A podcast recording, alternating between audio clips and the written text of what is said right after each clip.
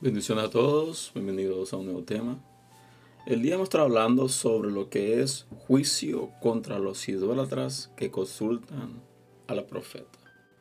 Vamos a estar analizando lo que es el libro de Ezequiel, capítulo 14, versos del 1 al 11. Los últimos tres eh, fines de semana he estado hablando sobre lo que es el libro de Ezequiel. Hemos estado analizando lo que es Ezequiel. Un libro bastante interesante cuando deja mucha enseñanza.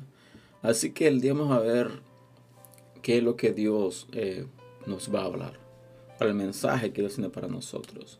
Debemos recordar de que a pesar de que estos libros son libros históricos, en el caso de lo que es el Antiguo Testamento, relata cosas muy interesantes que nos dejan mucha enseñanza. Pero también recordemos que la palabra es viva. La palabra de Dios es viva y no importa en qué tiempo se lea siempre deja un mensaje específico. Así que comenzamos. Y comienza el texto de la siguiente manera y dice, vinieron a mí algunos de los ancianos de Israel y se sentaron delante de mí y vino a mi palabra Jehová diciendo, Hijo de hombre, estos hombres han puesto sus oídos, perdón, sus ídolos en su corazón y han establecido el tropiezo de su maldad delante de su rostro. ¿Acaso he de ser yo en modo alguno consultado por ellos? Ok. Como sabemos, Dios es un Dios de que no toma por bien lo que es la idolatría.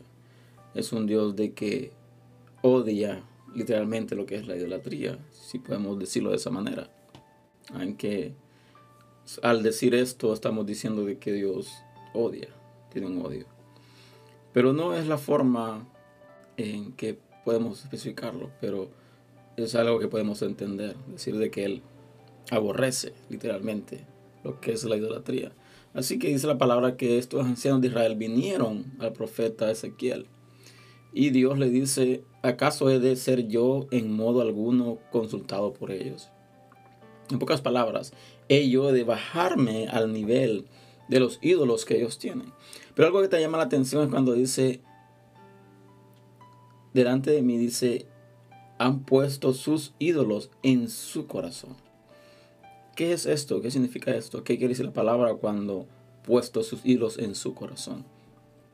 Dice la palabra que de la abundancia del corazón a la boca. Y dice que donde está vuestro tesoro, ahí también está vuestro corazón.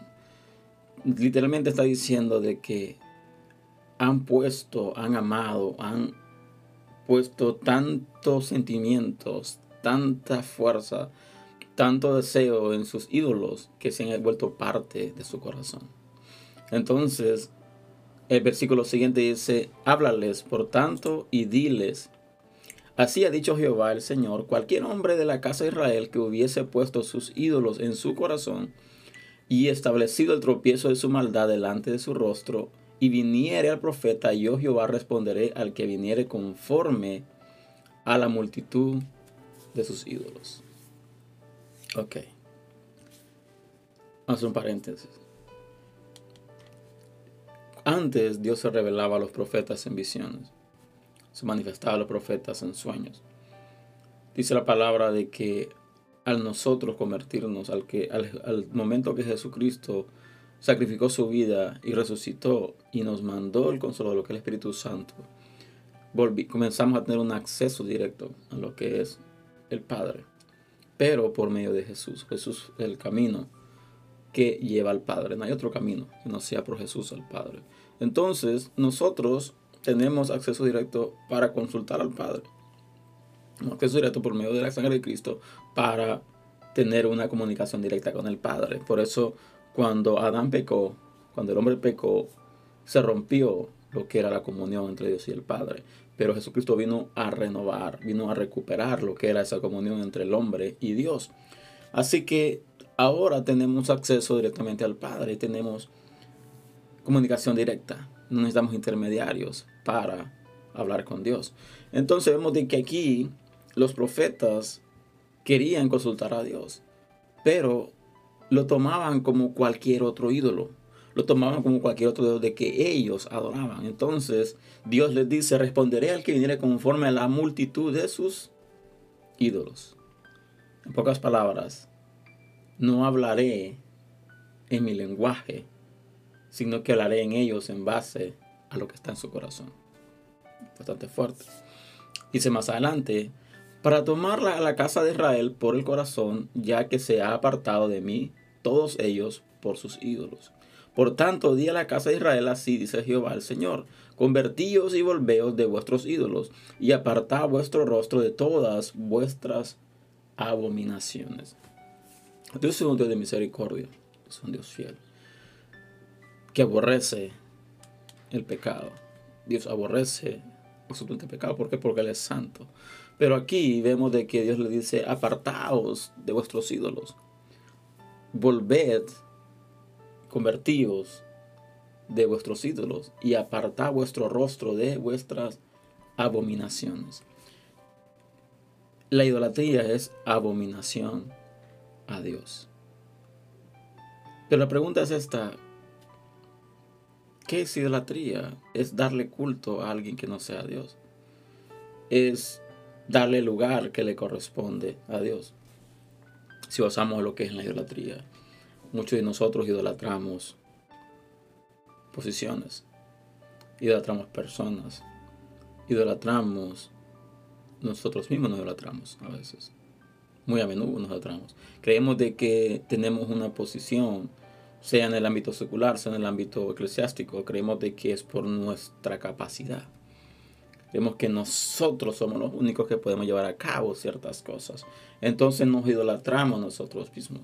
Cuando alguien se convierte al Evangelio por una predicación nuestra o porque le dimos una palabra, adjudicamos esa conversión a nosotros. Yo me gané esta persona. Cuando es Dios mismo que ha manifestado su poder por medio de nosotros. Entonces, nosotros muchas veces nos idolatramos a nosotros mismos. Idolatramos a nuestro cónyuge, idolatramos a nuestros hijos. Ponemos a nuestro cónyuge, nuestros hijos sobre Dios. Por eso habla lo que la dice de la palabra. Amarás a Dios sobre todas las cosas con toda tu fuerza, con toda tu mente, todo tu corazón. Y dice aquel de que no deje padre y madre o que a hijo o esposo por seguir a él no es digno de él. Entonces diciendo de que no dice que no vamos a amar a nuestra familia, no vamos a amar a nuestro cónyuge, sino que no podemos darle el lugar que le corresponde a Dios a, alguien más.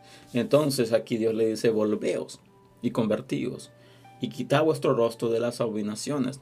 Dice más adelante, porque cualquier hombre de la casa de Israel y de los extranjeros que moraron en Israel, que se hubiese apartado de andar en pos de mí, y hubiese puesto sus ídolos en su corazón y establecido delante de su rostro el tropiezo de su maldad, y viniera el profeta para preguntarle por mí, yo Jehová le responderé por mí mismo. Ok, aquí hay algo bastante interesante. O sea, cualquiera hombre de la casa y de los extranjeros, no se nada más de Israel, sino también de los extranjeros que están dentro o en medio del pueblo de Israel. Dice, y que moran y hubiese apartado de andar en pos de mí y hubiese puesto sus ídolos en su corazón, dice, al final dice, yo Jehová le responderé por mí mismo. Y pondré mi rostro contra aquel hombre y le pondré por señal y por escarminio lo contaré de un medio de su, mi pueblo y sabréis que yo soy Jehová. Literalmente está diciendo, volveos, conviértete de tu corazón, conviértete tu mal camino. Y si no lo haces, yo mismo lo haré. Yo mismo te quitaré de en medio. Yo mismo regaré y sabréis que yo soy Jehová.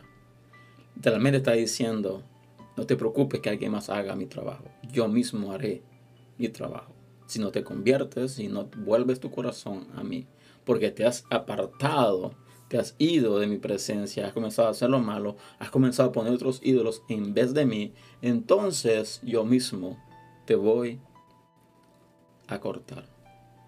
Dice más adelante, el versículo dice, y cuando el profeta fuese engañado y hablarle palabra, yo Jehová engañaré al tal profeta y extenderé mi mano contra él y lo destruiré de en medio de mi pueblo Israel.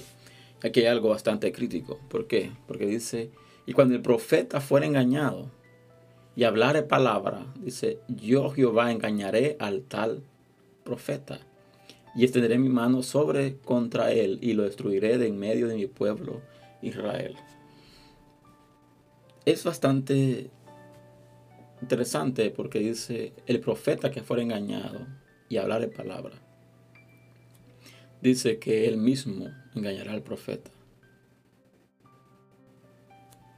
Y lo cortará él mismo lo destruirá de medio del pueblo Israel.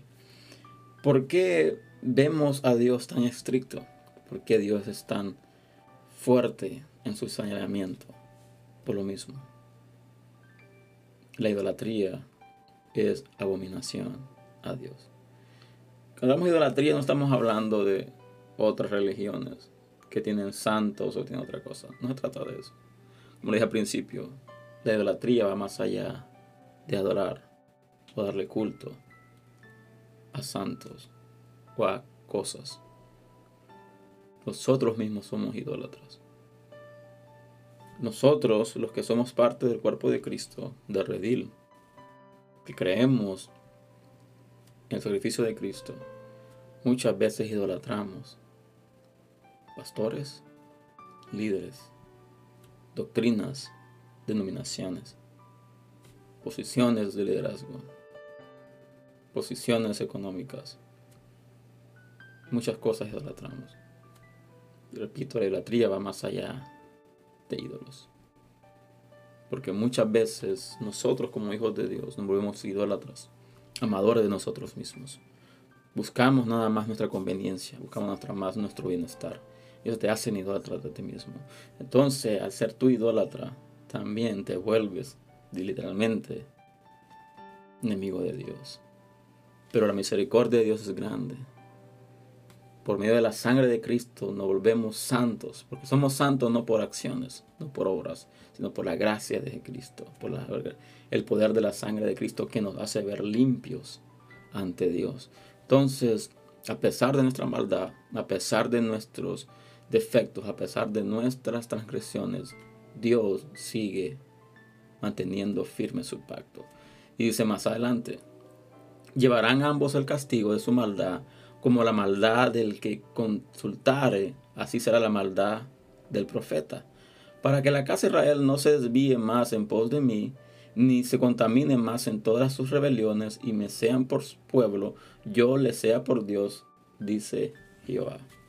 pocas palabras está diciendo, voy a traer a mi pueblo. Lo voy a volver a traer, pero voy a erradicar a aquellos que no vienen en pos de mí.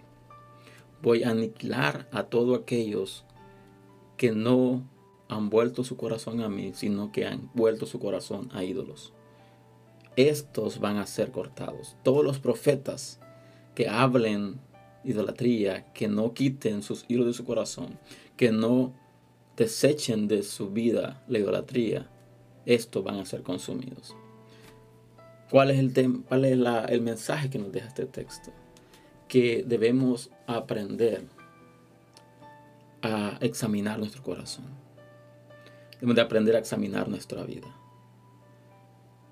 Debemos de aprender a escuchar atentamente el consejo de Dios. Debemos aprender a nosotros mismos juzgarnos nosotros mismos pidiéndole a Dios sabiduría, pidiéndole a Dios discernimiento, entendimiento, pero debemos de aprender a juzgar nosotros mismos. ¿Para qué? Para que cuando venga el arrebatamiento, cuando venga lo que es ir a dar cuentas, pues temos ya cuentas con Dios. Y ese es el problema de muchos, de que creen de que hay cosas que pueden hacer, de que no les afectan. Pero, pero Dios es estricto en su palabra. Somos salvos por gracia, no por obras pero vamos a dar cuenta de todas nuestras acciones en el día del juicio. Así que Dios les bendiga. Este es el tema del día de hoy. Espero que el Señor haya sido bendición para ti. invito a compartir este video si así lo ha sido. Te invito a suscribirte a este canal si no lo has hecho aún. Y les veo el próximo fin de semana con un tema nuevo. Así que les bendiga, les guarde y hasta la próxima.